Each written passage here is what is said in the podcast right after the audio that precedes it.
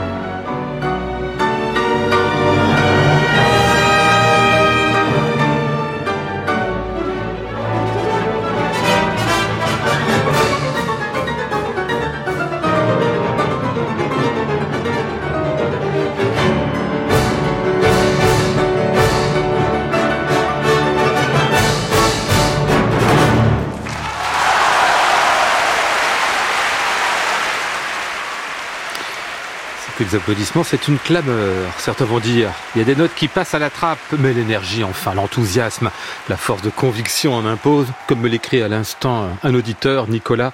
Le génie d'Horowitz, n'est-il pas qu'avec lui, les fausses notes, on s'en fout? Eh ben, C'était bien vrai. Le 8 janvier 1978, le final du troisième concerto de Serge Rachmaninoff par Vladimir Horowitz, qui avait déjà 75 ans tout de même. L'Orchestre Philharmonique de New York, dirigé par Eugène Ormandy, extrait de ce coffret, les concerts de Vladimir Horowitz à Carnegie Hall. Aujourd'hui disque de légende à retrouver et podcaster sur le site de France Musique et sur l'application Radio France.